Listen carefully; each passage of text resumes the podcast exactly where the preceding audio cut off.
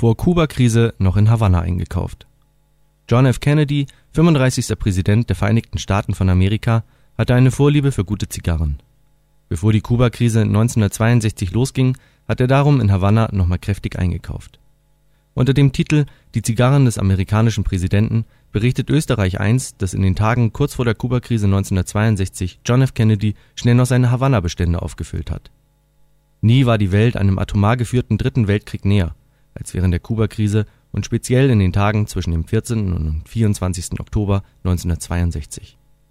Was viele bisher nicht wussten: Bevor Präsident John F. Kennedy die Seeblockade bekannt gab, stockte er seine Bestände an Havanna-Zigarren auf.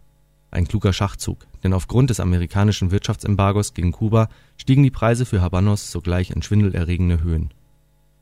Ist zwar nur ein kleines Detail der Weltgeschichte, zeigt aber auch, dass manchmal das Zigarrenkaufverhalten mächtiger Männer Rückschlüsse auf ihre zukünftigen Taten geben können.